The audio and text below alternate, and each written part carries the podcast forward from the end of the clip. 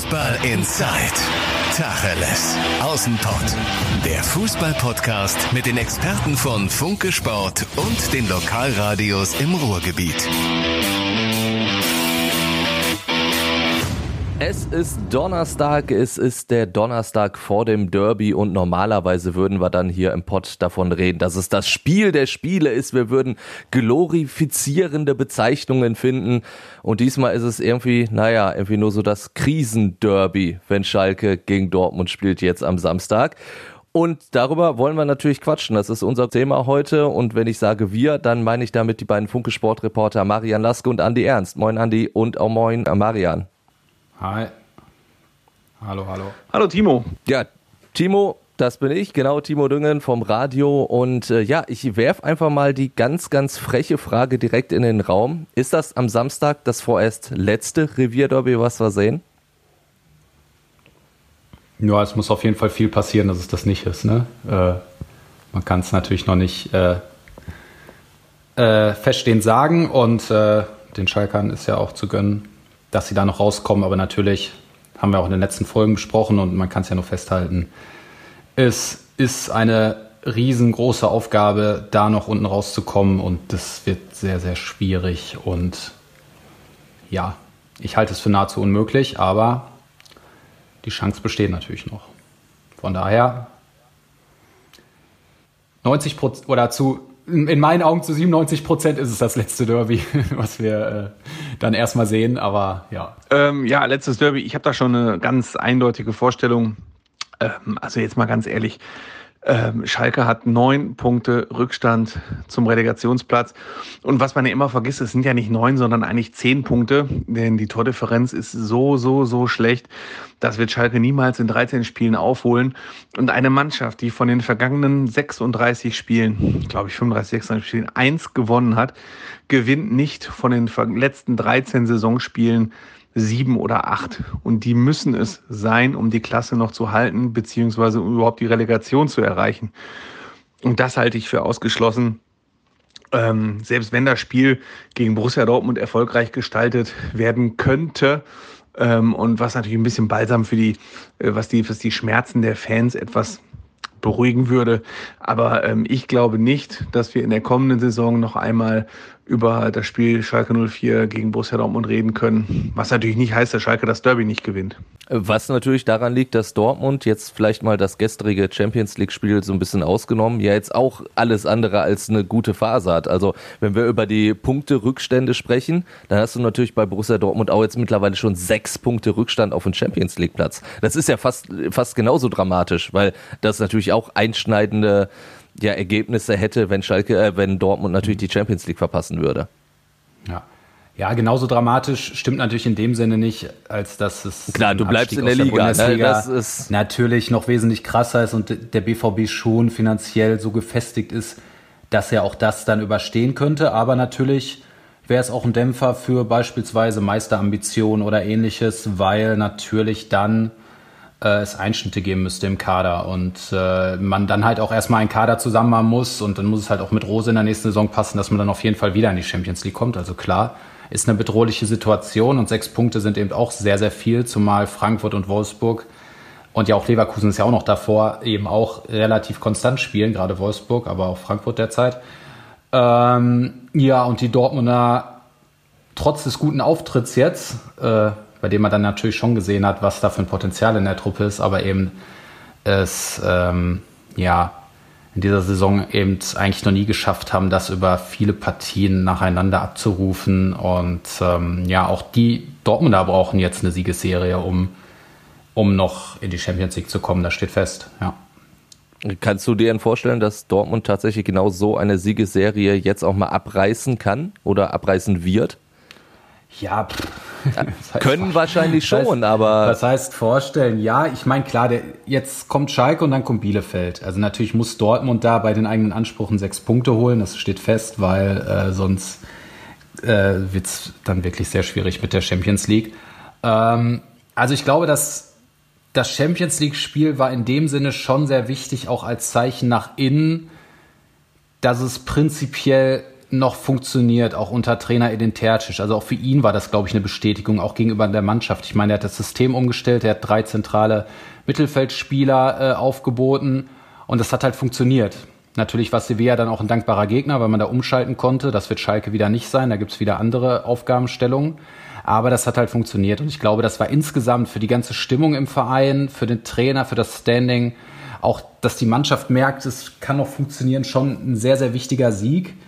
Aber klar, ich meine, man muss nur das Spiel gegen Schalke jetzt nehmen. Es wird halt wieder ein anderes Spiel. Schalke wird sich hinten reinstellen. Die sind gefestigter in den vergangenen Wochen gewesen und ähm, da gibt's halt wieder eine andere Aufgabenstellung für Dortmund. Die müssen dann halt diese dichte Verteidigung knacken und damit haben sie, tun sie sich jetzt schon seit sehr, sehr langer Zeit schwer. Ähm, und auch gegen Sevilla zum Beispiel gab es wieder ein Tor nach einer Standardsituation und so. Es ist ja jetzt nicht, dass alle Probleme auf einmal weg sind, ähm, nur weil es ein gutes Spiel war. Ähm, von daher ehrlich gesagt, ich weiß es nicht genau bei dieser Mannschaft. ich, ich, ich kann es mir nach wie vor irgendwie fast sehr schwer vorstellen, dass sie wirklich noch die Champions League schaffen. Aber äh, vielleicht schaffen sie es jetzt auch doch mal, diesen Turnaround zu schaffen. Ich bin gespannt.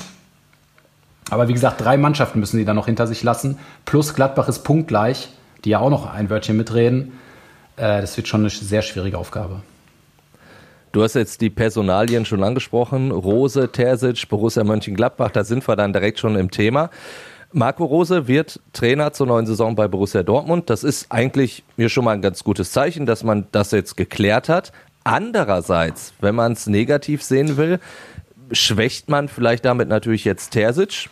Man kann es wieder positiv drehen, damit nimmt man ein bisschen den Druck von ihm. Aber andererseits hast du dich doch jetzt jeglicher Möglichkeit wahrscheinlich beraubt, vielleicht doch nochmal irgendwie so einen Impuls zu setzen, vielleicht nochmal mit einem Trainerwechsel. Wenn du merkst, okay, Champions League ist äh, ganz, ganz schwierig, das noch zu erreichen, dann probierst du nochmal was. Da könntest du ja höchstens nochmal sagen, so, komm, Matthias Sammer setzt sich vielleicht nochmal kurz auf die Bank oder so. Ja gut, also es gibt ja, ich meine, es ist ja erstmal nicht ganz so einfach. Also Dortmund wollte unbedingt Rose, die haben ihm das Angebot gemacht, der hat die Ausstiegsklausel. Ab da, wo er fest zusagt und das auch der eigenen Mannschaft mitteilt, hat der BVB ja keine Möglichkeit mehr, sagen wir mal, das jetzt unter Verschluss zu halten. Also es ist ja, ist ja in dem Sinne keine Chance. So, äh, von daher ähm, war vollkommen klar, dass äh, diese Nachricht irgendwann publik werden wird ähm, und das halt noch im Laufe der Saison ist. Und es ist ja auch schon ziemlich lange klar eigentlich, dass es mit Tercic nicht weitergehen wird. Also die Dortmund haben von Anfang an versucht, Rose zu holen, haben es jetzt geschafft. Ähm, ja, und ich finde, dafür war eben dieses Champions League-Spiel dann auch sehr wichtig, ne? dass jetzt in dieser Situation Tercic da mit seinen Maßnahmen es trotzdem geschafft hat, dieses echt wichtige Spiel für den Verein, denn da ist ja auch noch eine Menge Geld zu verdienen, äh, zu gewinnen und jetzt eine gute Ausgangsbasis zu haben fürs Rückspiel, sind natürlich noch nicht weiter. Ähm, und vielleicht war das jetzt auch dann eine Art Befreiungsschlag. Jeder weiß, woran er ist. Ähm, man merkt, es geht trotzdem noch mit Tercic, also er kann der Mannschaft noch was geben. Ja, und jetzt haben irgendwie alle Beteiligten, die in den letzten, so in, jetzt in den letzten Monaten der Saison die Chance, daraus noch etwas Positives zu machen, denn die Chance besteht ja schon noch. Man ist neu im Pokal, man ist in der Champions League und man kann natürlich auch noch in die Königsklasse kommen. Ähm, von daher glaube ich, war das jetzt eine Art Befreiungsschlag. Vielleicht ist auf jeden Fall gut, dass es äh, in der Öffentlichkeit jetzt klar ist, man kann sich jetzt darauf einstellen und damit ist das Thema jetzt auch erstmal durch, anstatt dass es noch die Spekulation gibt. Und äh, ich glaube, es ist sogar fast so einfacher. Aber, aber äh, hast du wirklich das Gefühl, dass das Thema durch ist? Also wenn man sich das jetzt so anguckt, Borussia Mönchengladbach, klar, Max Eberl hat ganz klar gesagt, das ist so, das ist auch vollkommen in Ordnung, dass Marco Rose mit der Ausstiegsklausel zum BVB geht. Sonst hätten wir ihn damals gar nicht bekommen. Dem, diese Ausstiegsklausel mussten wir ihm zugestehen. Und so ist das Geschäft. Also Max Eberl sieht das ja wirklich sehr, sehr nüchtern. Trotzdem, du hast natürlich in den, in den Fankreisen, hast du natürlich schon kritische Stimmen, die immer sind, wenn jemand geht, den man eigentlich gerne behalten würde. Du hast aber natürlich auch bei Borussia Mönchengladbach jetzt so die Situation, dass es ja in den letzten Wochen auch nicht immer optimal lief. Zeitgleich halt lief es beim BVB nicht optimal. Und da hatte ich schon fast so das Gefühl, dass man vielleicht sagen könnte, wäre nicht vielleicht sogar das Beste, wenn man diesen Wechsel jetzt schon vollziehen könnte? Ja, nee. Nein, aber das geht ja nicht. Also da würden die Gladbacher sich auch mit Händen und Füßen gegen wehren. Äh, zumal da auch ja keine vertragliche Bindung wäre. Warum sollte Dortmund das machen, wenn sie ihn für 5 Millionen als Ausstiegsklausel verpflichten können? Warum sollten sie jetzt mehr bezahlen? Zumal er dann auch nicht in so einer Phase der Erfolg garantiert ist. Plus Gladbach spielt ja trotz allem eine respektable Saison und kann ja auch aus der Saison noch eine Menge rausholen. Ich meine, dafür, dass sie eine Champions League waren, weitergekommen sind, muss man halt dann erstmal noch diese tab tabellarische Situation haben, dass man wieder in die Champions League kommen kann. Da tun sich andere Vereine oft weit schwerer, ähm, weil man einfach diesen Kader ja nicht von einem auf den anderen Tag hat, wenn man vorher eine längere Zeit nicht in der Champions League war. Ähm, von daher, in meinen Augen ging, ging das jetzt nicht anders. Ich finde es halt ein spannenderes Zeichen als an die Liga, dass eben der BVB trotz seiner Probleme immer noch so eine Strahlkraft hat, dass er eben einen Trainer von einem anderen Verein, der auch in der Champions League ist, ablösen kann. Und für Rose vollkommen klar ist, dass er da größere Möglichkeiten hat. Das finde ich halt schon ein deutliches Zeichen auch in, innerhalb der Liga. Und für die Gladbacher, klar, ist das, ist das sicherlich schmerzhaft, aber aus Dortmunder Sicht, sie wollten Rose, sie mussten sich dann da dran wagen, es gab die Möglichkeit.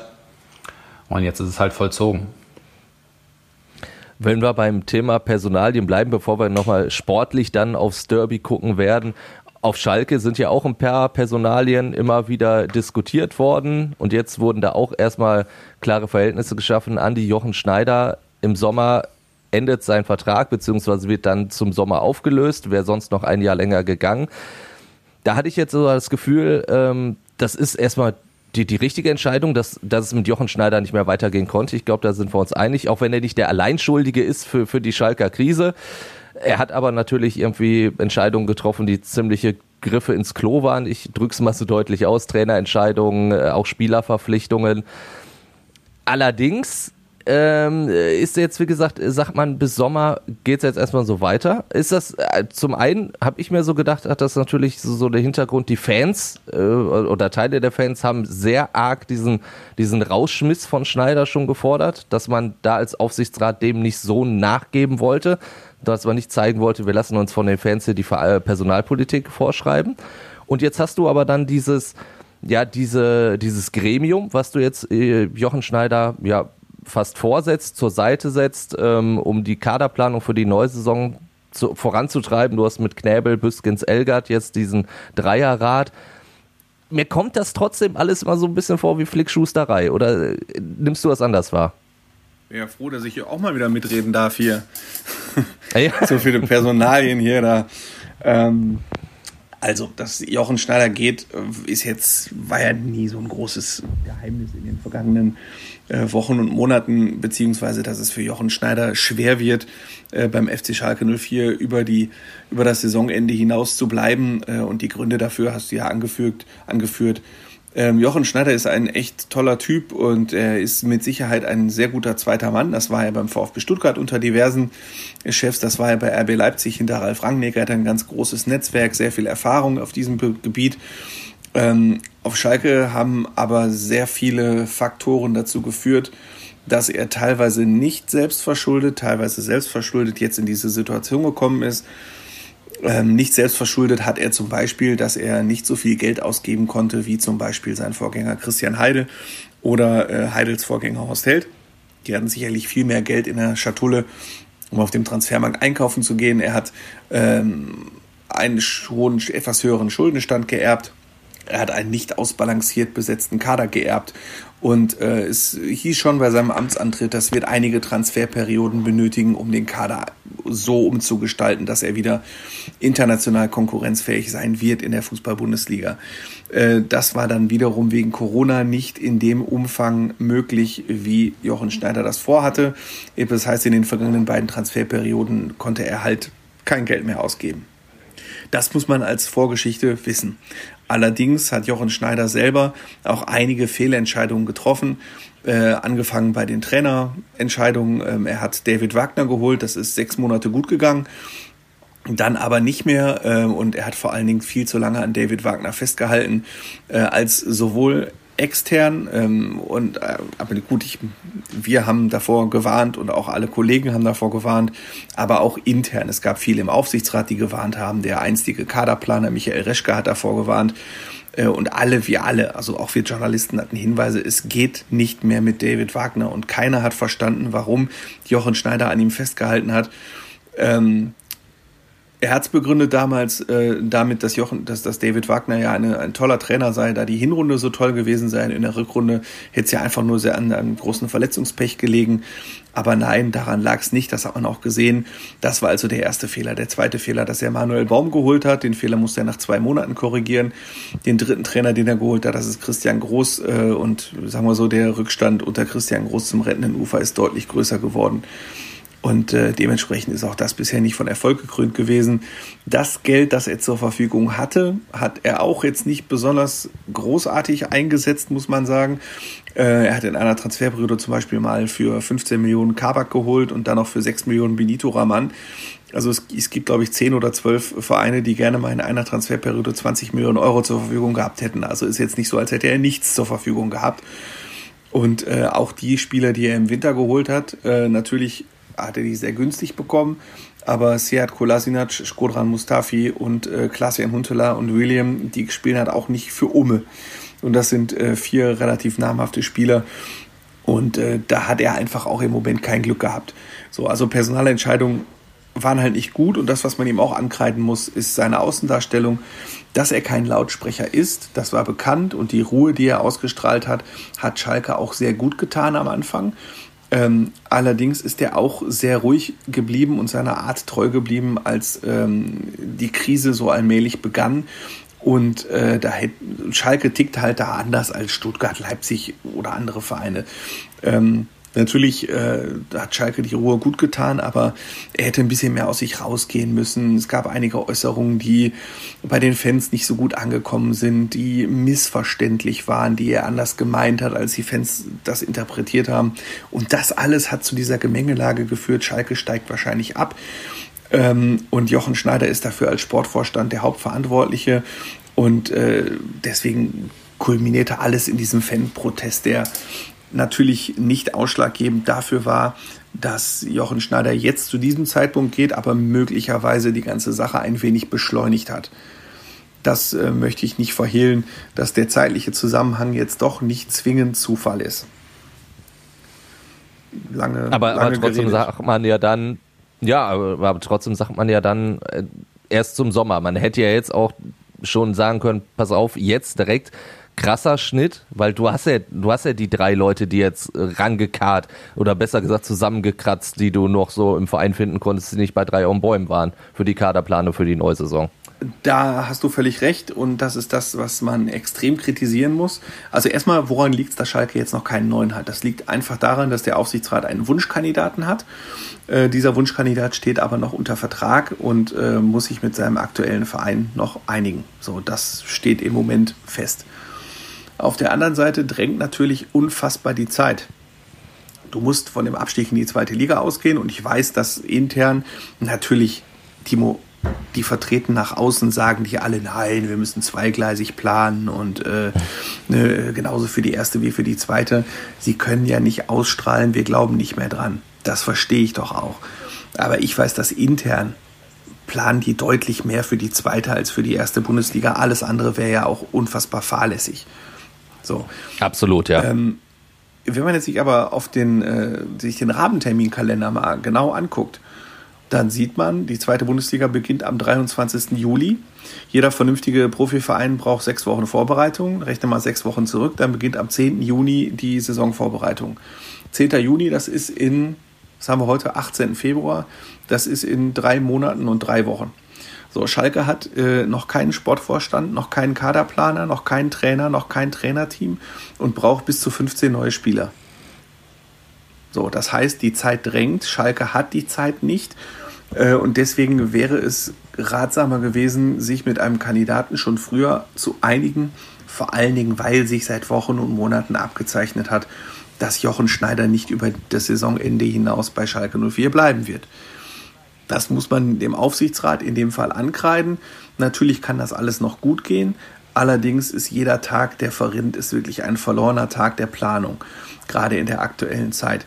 Jetzt wirst du vielleicht fragen, was können die drei denn überhaupt ausrichten? Also für die, die sich im Ruhrgebietsfußball, die das alles nicht so verfolgt haben, es sind drei, die aus dem internen Bereich kommen, und zwar Norbert Elgert, der U19-Trainer, Mike Büskens, der Eurofighter, der aktuell äh, der Koordinator für die verliehenen Spieler ist und ähm, auch schon so ein bisschen zum Kaderplaner-Team gehört so ein bisschen äh, Mädchen äh, oder Eurofighter für alles auf Schalke. ja, in der Tat, ja. ja. Und äh, der dritte ist Peter Knäbel, das ist der Chef der Knappenschmiede. Was können die machen? Den Sportvorstand suchen die nicht aus, das macht der Aufsichtsrat. Den Trainer aussuchen können die auch nicht, weil das macht der neue Sportvorstand vielleicht zusammen mit den dreien. Die können sich mit dem Spielerkader beschäftigen. Natürlich werden die sich, werden die den Kandidaten kennen und je nachdem, wie weit die Verhandlungen sind, werden die sich mit dem Kandidaten natürlich abstimmen.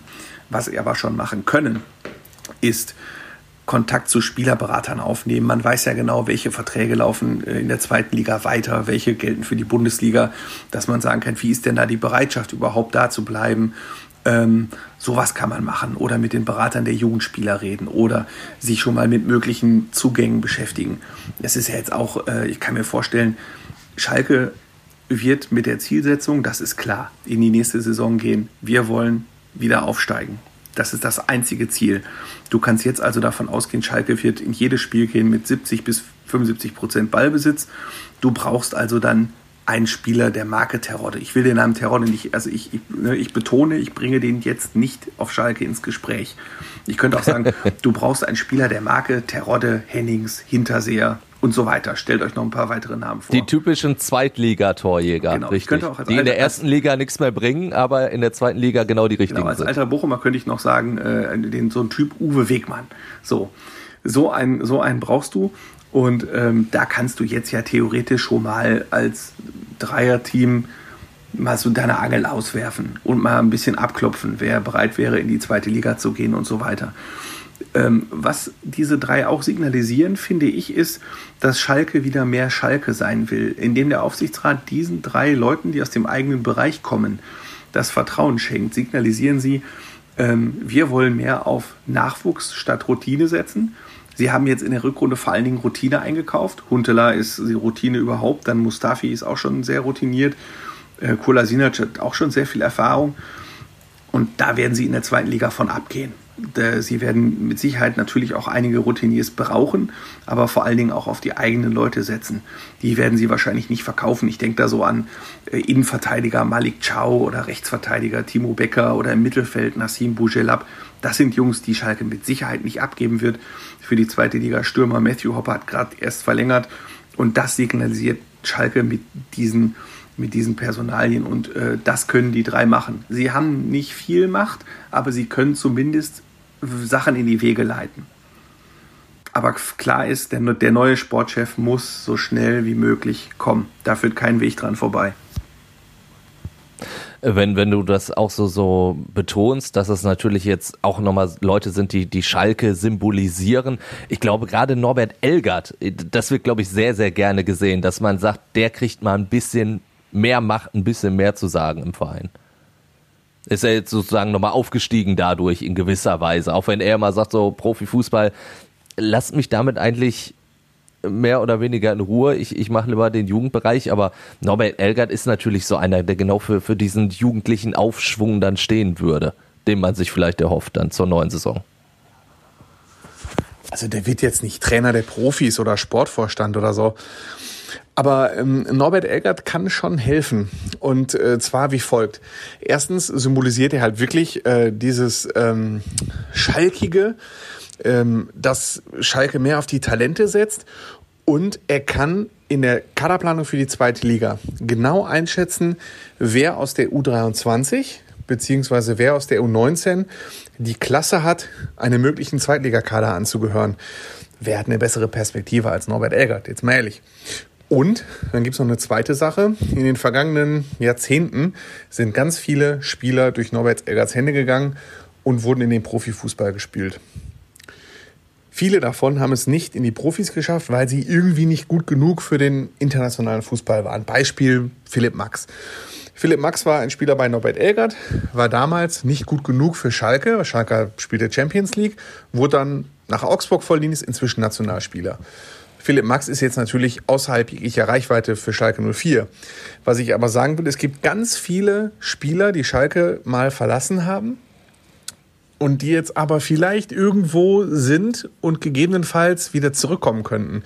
Spieler mit einem Schalker Herzen, die von Norbert Elgert gelernt haben, die immer noch dabei sind und die vielleicht in der zweiten Liga Stammspieler sein könnten. Und auch da ist Norbert Elgert ein ganz, eine ganz wichtige Person, kann ich mir zumindest vorstellen. Weil wir noch zu, zu guter Letzt auf eine Personalie kommen, die für mich auch so, so leider der, der Inbegriff ist äh, was Jochen Schneider so in der Winterpause probiert hat. Klaas-Jan Hünteler, du hast ihn auch schon angesprochen. Zehn Minuten in Bremen gespielt, eine gelbe Karte abgeholt. Das ist momentan sein Arbeitsnachweis. Das ist natürlich auch besonders bitter, weil den hast du ja auch eher ähnlich wie Kolasinac so ein bisschen als den Hoffnungsträger aufgebaut und jetzt ja, wird er wahrscheinlich auf der Tribüne sitzen, zugucken, wie Schalke absteigt. Ich war auch in Bremen. in Bremen. Ja. Dieses schweinekalte, dieser schweinekalte Tagbau. Schneewunderland in Bremen, ja. ja. Ähm, fünf Auswärtsspiele ja. hintereinander im Schnee, Timo. Das, das werde ich, glaube ich, ich denke nie nicht. wieder. Also unglücklich gelaufen ist das definitiv. Ähm, ähm, und jetzt muss man sich die Frage stellen, war das Pech oder war das eine Fehlplanung? Von Jochen Schneider in dem Fall. Als Klaas-Jan Hünteler kam, da wusste Jochen Schneider, dass er an der Wade, an der linken Wade, glaube ich, war es, leicht verletzt ist. Die Verletzung hatte er sich zugezogen in seinem letzten Spiel für Ajax gegen äh, Twente Enskede. Und es war klar, er wird damit eine Woche ungefähr fehlen und wird damit zwei Spiele verpassen, die Heimspiele gegen Köln und Bayern München. Köln ist schade, es war ein Kellerduell. Hätte man ihn vielleicht gut gebrauchen können, aber okay, das Spiel gegen Bayern München hätte man ihn eh nicht gebrauchen können es war klar, der wird zum Spiel gegen Werder Bremen fit sein. Wurde er auch. Linke Wade war okay, hat zehn Minuten gespielt, eine gelbe Karte gekriegt, sollte danach durchstarten. Dann hat er sich aber beim Training nach dem Bremen-Spiel an der anderen Wade ein Muskelfaserriss zugezogen, sodass man die Frage Pech oder Fehlplanung mit Pech beantworten kann. Natürlich kann man auch dann über die Trainingssteuerung diskutieren. Ähm, Christian Groß, der Trainer, sagte, es sei vielleicht eine Fehl Fehlbelastung gewesen im Training.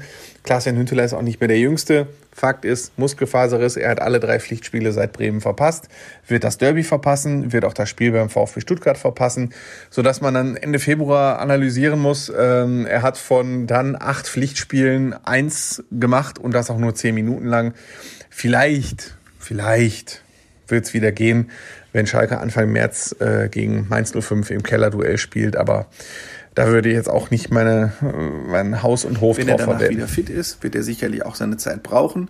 Und irgendwann kannst du sagen, ist sogar Gonzalo Paciencia wieder fit. Und wir haben mittlerweile schon Wetten laufen, dass wahrscheinlich Paciencia eher spielt als Huntela. Also ähm, das ist natürlich sehr viel Pech und das steht natürlich auch für die Arbeit von die Jochen Schneider äh, leistet. Ähm, er hat sich sehr viel Mühe gegeben, Klaas-Jan Huntelaar davon zu überzeugen, zurück zum FC Schalke 04 zu kommen. Als er unterschrieben hat, haben eigentlich viele Fans und Mitglieder, als auch wir in den Kommentaren geschrieben, ist riskant, kann aber vielleicht sogar gut gehen. Vielleicht brauchst du genau so einen. Ähm, also es war jetzt nicht zwingend nur schlecht, dass er ihn geholt hat, aber im Nachhinein ist es halt absolut nicht aufgegangen. Im Nachhinein muss er sich fragen lassen, hat er das nicht unterschätzt mit dieser einen Wadenverletzung? So, das vielleicht dann, Christian Groß hat so begründet, natürlich gibt es dann auch mal eine Fehlbelastung im Training, wenn du die eine Wade nicht belasten kannst und so. Und ja, der Klaas Nüttler ist 37. Und jetzt muss man ihn natürlich auch als Fehleinkauf einschätzen. Als er kam, hatte Schalke fünf Punkte Rückstand. Jetzt sind es, wie ich gerade erwähnt habe, neun plus eins quasi. Und er hätte mit Ajax Amsterdam Meister werden können. Das hat er aufgegeben und ist jetzt auf Schalke auf der Tribüne. Natürlich, äh, ich habe vor einer Woche ein Interview mit Seat Kolasinac gehabt und der hat auch gesagt, du, der, der Huntela, der ist total wichtig in der Kabine, vor dem Spiel und nach dem Spiel, wie er mit den Leuten redet. Das ist echt super. Äh, Matthew Hopper hat in einem Interview mal gesagt, äh, der nach dem ersten Spiel sei mit einem mit sechs Seiten Analyse in die Kabine gekommen und hätte mit jedem einzelnen Spieler geredet und so, fast wie so ein zusätzlicher Trainer. Aber wenn du auf den Platz guckst, du brauchst einfach Tore. Du brauchst Tore. Die spielen eigentlich bis 30 Meter vorm Tor echt ganz solide, aber die schießen nicht häufiger als fünfmal Richtung Tor. Die Bälle, die aufs Tor fliegen, sind sogar noch seltener. Und das egal, ob du gegen Köln spielst, gegen Union Berlin. Wir sagen, Union Berlin hatte keinen dollen Tag, aber Schalke hatte sechs Torschüsse und Union Berlin, glaube ich, 23 oder so. Also, und, und, trotzdem war das wieder ein Schritt nach vorne aus der Schalker Sicht, wie es dann immer hieß. Ne? Also dieses 0 ja, zu 0 in Berlin wurde ja auch schon wieder positiv geredet, wo ich gedacht habe, Leute, äh, ist, äh, du bist zum Siegen verdammt, da kannst du nicht ein 0 zu 0 bei Union Berlin so abfeiern. Sehe ich genauso wie du. Und vor allen Dingen, ähm, Union Berlin hatte drei oder zwei oder drei unfassbar große Möglichkeiten, sodass ich auch zum Derby schon, wenn ich zum Derby gefragt werde, das werde ich ja häufig in dieser Woche, sage ich auch, Leute, wenn alles normal läuft, die, ich, ich höre ganz viele Dortmunder, die sagen, ja, komm, wir sind bestimmt die Deppen, die dann das Derby verlieren und so. Ne? Dann sage ich, Leute, ihr habt aber Haaland. Die Schalke lassen immer pro, in jedem Spiel, lässt Schalke zweimal Spieler alleine aufs Tor zulaufen. Das war gegen Union Berlin auch so. Da war es der Spieler Av Avonje, glaube ich, mhm, genau. der zweimal alleine auf Hermann zugelaufen ist. Ja, und gegen Dortmund läuft halt nicht Avonje alleine aufs Tor, Tor zu, sondern Haaland. Da steht es dann nicht 0-0 nach 90 Minuten, sondern da steht schon 2-0. Und wenn ich mich an Standardsituationen erinnere, das Hinspiel, das hat Dortmund 3-0 gewonnen, da fiel ein Kopfballtor durch Akanji nach einer Ecke und Tor, ein Tor von Hummels nach einer Ecke. Und die Schalker sind seitdem nicht besonders viel besser geworden nach Standardsituationen. Und so dass ich jetzt sage, die Schwächen aus dem Hinspiel, die Defensivschwächen sind einfach noch nicht behoben worden. Und äh, ich mache mir da echt kaum Hoffnung. Äh, aber im Fußball weiß man halt nie. Ja, da, da erinnern jetzt wir ich, beide jetzt, jetzt uns. bin ich schon wieder abgewichen, glaube ich. Ja. Du bist schon wieder ein bisschen abgewichen, ja. Ich glaube, wir erinnern uns beide auch noch an dieses 4 zu 2 in Dortmund, wo wir auch alle gesagt haben, so, das ist so ein Spiel, da fegt Dortmund Schalke vom Platz und dann am Ende war es im 4 zu 2 Sieg. Aber ich glaube, genau, da, da genau, stellen wir uns beide und, nicht drauf ein am Samstag. Nein, äh, Fährmann, wir, hatten gestern Ralf Fährmann in einer kleinen Medienrunde, der sagt auch, äh, er würde in den internen Mannschafts-WhatsApp-Chat schon Videos aus alten Derbys schick, äh, reinschicken, um seine Mitspieler heiß zu machen und ich bin mir ganz sicher, dass äh, das 4 zu 2 auch dabei ist. Und wie ich halt sagte, das ist, das ist halt das Schöne am Fußball. Ähm, in dem Spiel hat man genau gesehen, was Matchglück ausgemacht hat. Dortmund führte ja 1-0 und war ganz sicher auf der Siegerstraße. Dann pfeift der Schiedsrichter einen, einen unfassbar glücklichen Elfmeter für Schalke. Ein Handelfmeter, ne? Ja. rote Karte und mit 11 gegen 9 konnte selbst Schalke nicht mehr versauen in dem Spiel. Ähm, also du brauchst auch eine Menge Matchglück und äh, Derby-Emotionen ohne Zuschauer, ohne diese ganzen Diskussionen im Vorfeld. Jetzt hat der Dortmund auch noch ein Champions League-Spiel, da war das Derby ohnehin kein Thema. Also ähm, du kannst jetzt die Mannschaften auch nicht kommen mit jetzt hier Derby. Macht vielleicht Ralf Fährmann, der seit 20 Jahren für Schalke 04 spielt. Wir holen Marian vielleicht da mal wieder zu, damit er ja, auch was sagt. Der ist schon so halb äh, ja. im Delirium. Ja, ja. ja. Äh, ja, klar fehlen die Fans. Also ist ja kein Geheimnis. Das Spiel lebt von den Fans. Und ähm, ja, ohne Fans verliert, also verliert es nicht an Bedeutung, aber natürlich an, an dem Besonderen, an dem, was das Spiel ausmacht. Und vielleicht auch so einen, so einen gewissen Reiz und so eine Unberechenbarkeit, die dieses Spiel dann oft hat. Vielleicht verliert es das dadurch auch ein bisschen. Also, dass sich dann halt einfach der stärkere Gegner wie Dortmund eher durchsetzt, dadurch, dass diese ganzen Nebengeräusche ausfallen. So hatte ich schon das Gefühl bei den letzten beiden Geisterderbys, die Dortmund ja ziemlich souverän gewonnen hat. Da habe ich mich immer gefragt, ob es mit Fans nicht ein bisschen anders gelaufen wäre, selbst im Dortmunder Stadion, weil das dann einfach ein anderes Spiel ist, hitziger wird, nickliger äh, und so weiter und so fort und es oft gar nicht dann so diesen Spielfluss gibt, den Dortmund natürlich braucht. Ähm, von daher ist Dortmund natürlich kleiner. Ähm, in der Favoritenstellung. Zumal, also was ich am, bemerk am bemerkenswertesten fand, war der Expected Goal Wert von Schalke gegen Union. Das hattest du ja, glaube ich, gepostet, Andi, der ja irgendwie bei 0,3 oder so ähnlich lag. Ja. Äh, ich weiß nicht, wie hoch er genau war, aber 0,34. Also es war äh, 1,94 ja, das ja 1,94 für Union Berlin. Jetzt, äh, Timo, Timo, ja. Timo, jetzt könnt ihr das alle gar nicht sehen. Wir machen hier eine Zoom-Konferenz, liebe Hörer. Und der Timo, der, der verdreht gerade seine Augen, weil, ja. nicht, weil wir wieder zu nerd, weil wir zu nerdig werden, weil du ja, ein, ein bisschen. Goals werden. Ja, aber das, ja, ist, genau, das genau. ist tatsächlich ich, ich eine die, Statistik, Ich finde diese Werte halt so, so albern. Aber das ist eine Statistik, die unglaublich viel aussagt. Also das ist eine der wichtigsten Statistiken der Welt. Und mit einem 0,3 Wert wirst du niemals die Klasse halten. Also das ist halt, äh, ich meine, das Absolut, berechnet ja. an allen möglichen also, Faktoren die Wahrscheinlichkeit, ein Tor zu schießen. Äh, und wenn der bei dir bei 0,3 liegt, also da muss so viel passieren, dass du ein Tor machst, äh, weil du halt dann nur genau. Abschlüsse hast aus, aus Zonen, wo du kaum ein Tor machen kannst. Äh, also und Schalke muss ja Tore machen, also so kannst du halt nicht den Klassenerhalt schaffen. Deswegen sagt diese Statistik schon eine Menge aus. Also eine Mannschaft, die, die dauerhaft einen sehr hohen Expected Goal Wert hat, wird genau. irgendwann Erfolg haben. Also das, das ist die Zahl quasi, die meine Spielzusammenfassung äh, unterstreicht, dass Schalke bis 30 Meter vor dem Tor eigentlich gar nicht so schlecht kombiniert hat. Also du hast dann so Spieler wie Arito oder Bentaleb oder meinetwegen auch Stambuli. Ähm, also wenn die, die können auch mal drei, vier Doppelpässe hintereinander spielen. Aber Schalke kommt halt innerhalb dieser Zone 30 Meter äh, überhaupt nicht zu Abschlüssen. Und das illustriert ja. dieser Expected Goals Wert, der zusammenfasst, äh, A, wie viele Abschlüsse, du kannst daran absehen, wie viele Abschlüsse die Mannschaft hatte und aus was für Positionen die Mannschaft Abschlüsse hatte. Union Berlin hatte 19 Abschlüsse und auch in, aus sehr gefährlichen Bereichen und kam deshalb zu einem relativ hohen Wert, dass die Wahrscheinlichkeit hätte eigentlich hoch sein müssen, dass sie ein Tor schießen. Und Schalke hatte einfach keine Abschlüsse. Und das nicht ja. nur in Berlin, sondern das zieht sich durch die ganze Saison und auch durch die Rückrunde der vergangenen ja. Saison. Schalke schließt einfach viel zu selten ab und ist auch deshalb ähm, vor allen Dingen in der Offensive so schwach in der Defensive, kann man wirklich sagen, haben sie sich etwas stabilisiert. Sie lassen immer noch zwei, drei Riesenchancen pro Spiel zu, anders als andere. Aber in den, äh, sie haben, es gab auch mal Phasen, da haben sie sieben bis zehn Riesenchancen pro Spiel zugelassen.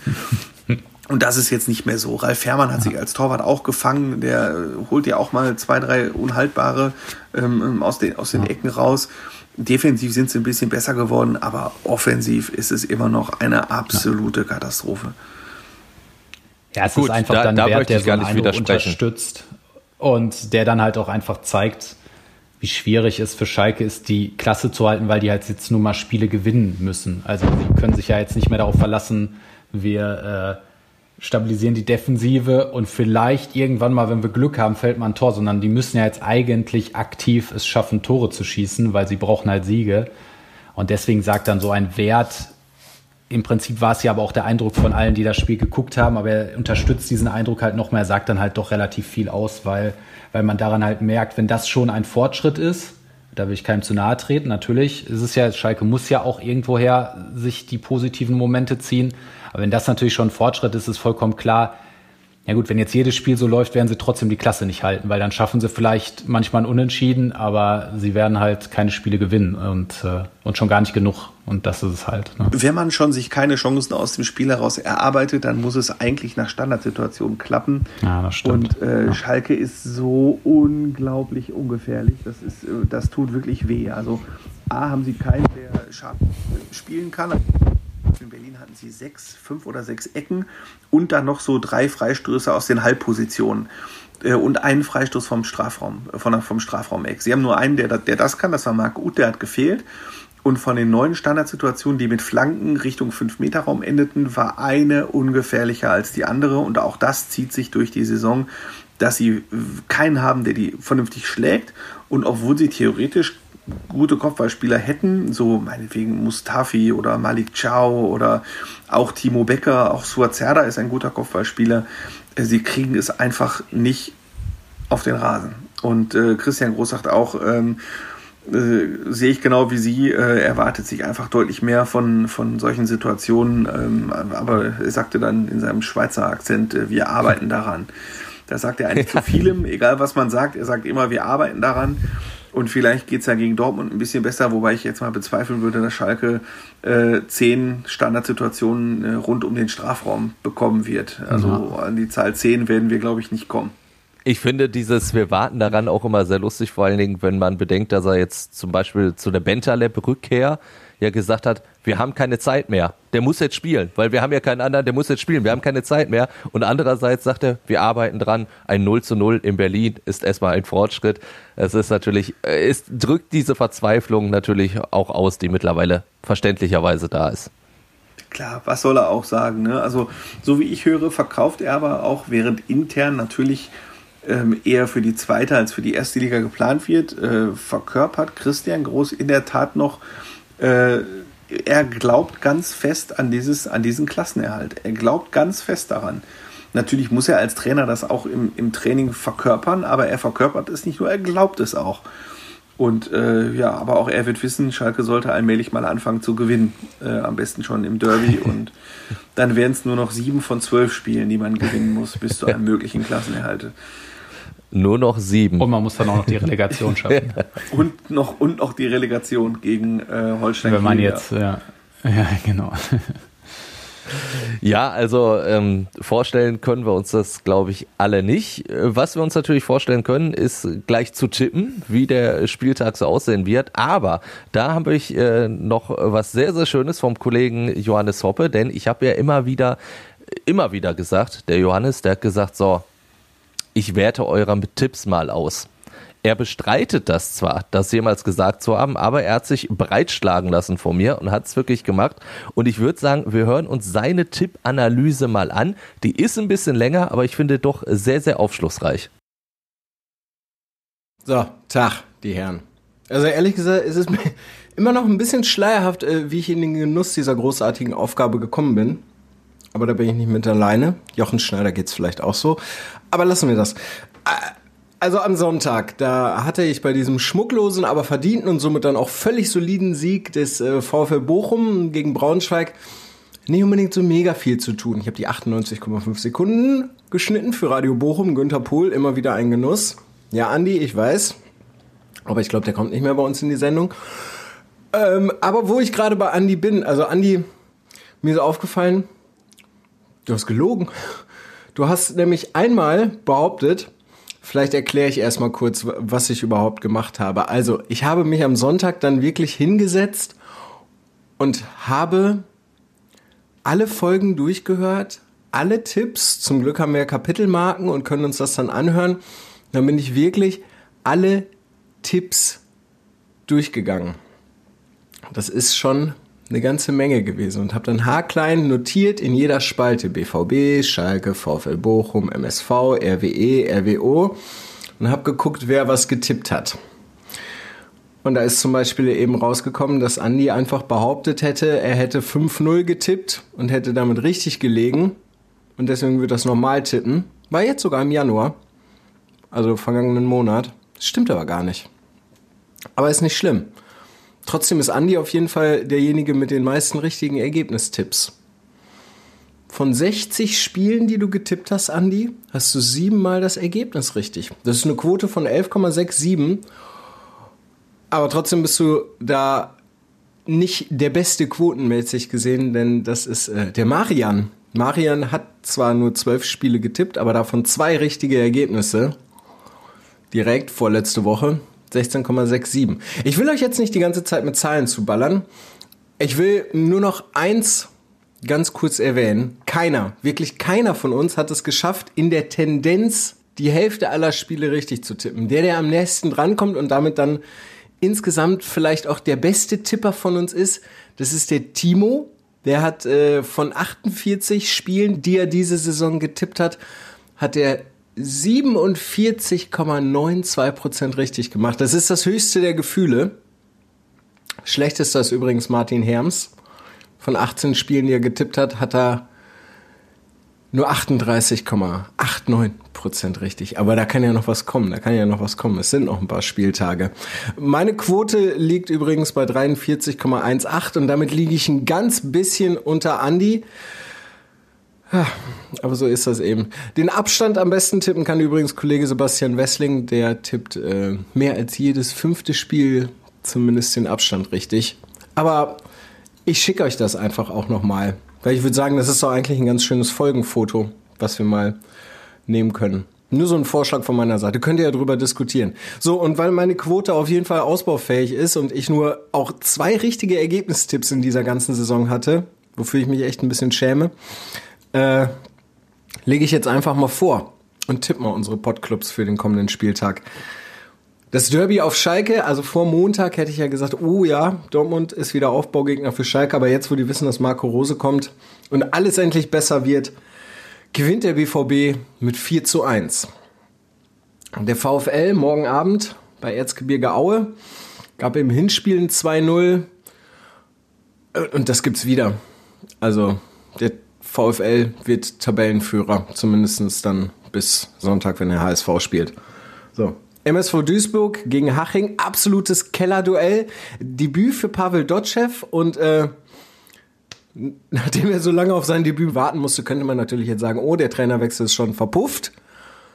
Aber ich sage gar nichts verpufft da, das gibt eine absolute Leistungsexplosion beim MSV, die gewinnen mit 3 zu 0. Rot-Weiß Essen gegen Lippstadt, die gewinnen ähnlich schmucklos wie der VfL letzte Woche, solide und dann am Ende auch verdient mit 2 zu 0. Und Rot-Weiß Oberhausen beim VfB Homberg, da müssen sie Wiedergutmachung leisten für die 0 zu 1 Blamage im Hinspiel. Und deswegen gewinnt RWO 3 zu 1. Ich hoffe, ihr hattet Freude mit dieser Analyse und jetzt kommt ihr. Ja, jetzt kommen wir. Ich habe mich ja äh, beschwert, gerade so oder ein bisschen mit den Augen gerollt, als ihr mit Statistikwerten ankamt. Aber ich sag mal so, das ist doch mal eine Statistik, da kommen wir alle drei gut weg. Die können wir alles unterschreiben, oder? Ja, vor allen Dingen, äh, also mich überzeugt am meisten, dass Martin Herms so scheiße tippt wie kein anderer. Das ist nämlich der, der die groß, größte Fresse hat von allen und das kriegt er von mir jetzt jeden Tag. Jeden Tag kriegt er das von mir aufs Brot geschmiert. Ja, ja, dann sollen wir, sollen wir auch tippen. Wir Timo. tippen natürlich auch. Äh, ja, fangen natürlich logischerweise mit dem Derby an. Schalke gegen du Dortmund. An. Du bist, nicht, du bist, doch, bist, du auch im Stadion, bist du im Stadion eigentlich? Ich bin auch im Stadion, ja. Wir, wir sehen uns Ja, dann wieder. guck mal, dann sind wir, wir drei sogar alle im Stadion Samstag. Guck dir das an. Und wir werden eine 1 zu 3 Niederlage erleben. Für wen? Ja, also ein, ja, ja, es, es, ist ein Heimspiel für Schalke. Also 3-1 gewinnt der BVB. Ja, ja, ja, leider. Okay. Ich sage 3 zu 0 für den BVB.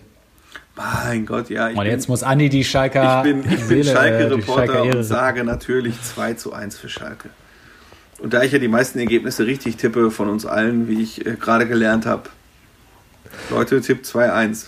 Da, da, muss ich natürlich sagen, mich würde das sehr, sehr freuen, äh, gerade für meine Hörer von Radio M. Schalippe, wenn Schalke gewinnen würde. Ich glaube aber leider nicht dran. Gut, gehen wir in die zweite Liga. Aue gegen Bochum. Andi, Dein Bochumer Herz sagt, wie hoch gewinnt der VfL? Äh, 3-1. Also Aue gegen Bochum 1 zu 3. Keine Spiel. Aue ist immer ein scheiß, äh, scheiß Pflaster. Ja, stell dich, stell dich da schon mal drauf ein stimmt, für die neue Saison. Erzgebirge, äh, tolle Gegend und äh, es ist immer schwierig da zu spielen und der VfL hat auch schon mal da richtig auf den Deckel gekriegt im, äh, erzgebirgischen Winter, aber in dieser Saison ist der VfL konstant genug und gewinnt dort mit 3 zu 1. Ich tippe da auf einen knapperen VfL-Sieg, aber sage auch 2-1. Auch wenn ich dir absolut recht gebe, Spiele in Aue sind immer, immer sehr, sehr hart. Nicht nur, weil da auch das Steigerlied gespielt wird. Marian, dein Tipp. Ich sage 1 0 für den VfL. 1 0. So, dann hoffe ich mal, sagt ihr beim äh, nächsten Spiel hoffentlich nichts Falsches. Der MSV Duisburg gegen die Spielvereinigung Unterhaching. Ich bin da tatsächlich äh, überraschenderweise bei Johannes. ich glaube, auch der MSV kann da, kann da einen richtigen Befreiungsschlag landen ähm, und tippe auch auf ein ähnliches Spiel wie zum Beispiel in dieser Saison gegen Wiesbaden und tippe auf einen hohen Duisburger Sieg auf ein 3 zu 0 tatsächlich. Mit Buadus in seinem Debüt, vielleicht mit einem Törchen. Das würde ganz gut klingen. Wobei du wahrscheinlich zu den meisten richtigen Tendenzen in unserem Tippspiel gekommen bist, weil du immer gegen den MSV gesetzt hast. Ich wollte es nur mal ergänzt haben, ne? Auch das ist leider nicht falsch, ja. Ja, ich, ähm, ja, ich habe so viele Freunde, die MSV-Fans sind, da kann ich mal mitmachen, aber ein ganz knapper 1 zu 0 Zitter. Ich sage 1 zu 1. Oh. ein, ein Ergebnis, das beiden unheimlich viel bringen würde in dieser Konstellation. Gehen wir in die vierte Liga. Rot-Weiß Essen gegen Lippstadt, der zweite gegen den 15. Marian. Also ich, ich, äh, Marian, okay, Entschuldigung. Äh, ich setze auf Essen, 2-0. Andi, jetzt darfst du. Ja, hätte ich jetzt, hätte ich jetzt auch gemacht. Äh, ich sag dann aber 2 zu 1. Ich bin ja immer bei RWE relativ optimistisch gewesen, wenn die gegen eine Mannschaft von unten gespielt haben. Ich sag, komm, die hauen die richtig weg. Aber äh, RWE ist echt so führend nach einer halben Stunde und dann den Laden abschließen. So, das haben sie jetzt ab und zu mal gemacht und dementsprechend bin ich mal bei 2 bei 2-1, weil kurz vor Schluss kriegen wir einen, damit Laske nicht richtig tippt, sondern ich. und ich, ich probiere es einfach sozusagen in der Mitte. Ich sage ein 1-0. Zu guter Letzt der VfB Homberg gegen Rot-Weiß Oberhausen. Da ähm, sage ich als Duisburger, auch wenn es äh, die falsche Rheinseite ist mit Homberg so ein bisschen, sage ich, komm, das gibt ein, äh, gibt ein Unentschieden für den VfB Homberg. Also 2 zu 2 gegen Oberhausen. Ich bin bei einem äh, 1 zu 2, also bei einem 2 zu 1 Sieg für Rot-Weiß Oberhausen. Ich sag 1 zu 1. Dann hat Johannes Hopper auf jeden Fall wieder ordentlich was zu tun, wenn er demnächst wieder auswerten muss. Marian Andi hat wieder sehr viel Spaß gemacht. Wir sehen uns dann am Samstag auf Schalke zum großen Derby, zum Krisenderby. Und wenn ihr da draußen natürlich noch irgendwas habt, Anmerkungen, Anregungen, Kritik, Lob, dann äh, ja meldet euch einfach zum Beispiel auf unserer Fußball Inside Facebook Seite oder wir sind auch alle bei Twitter unterwegs. Auch da kriegt man uns auch irgendwie. Da kriegt Andi ja zum Beispiel Fanpost, wie ich äh, letztens erfahren habe. Und äh, ja, dann würde ich sagen, ansonsten bis nächste Woche. Ciao, ciao. Fußball Inside. Tacheles. Außenpott. Der Fußball-Podcast mit den Experten von Funke Sport und den Lokalradios im Ruhrgebiet.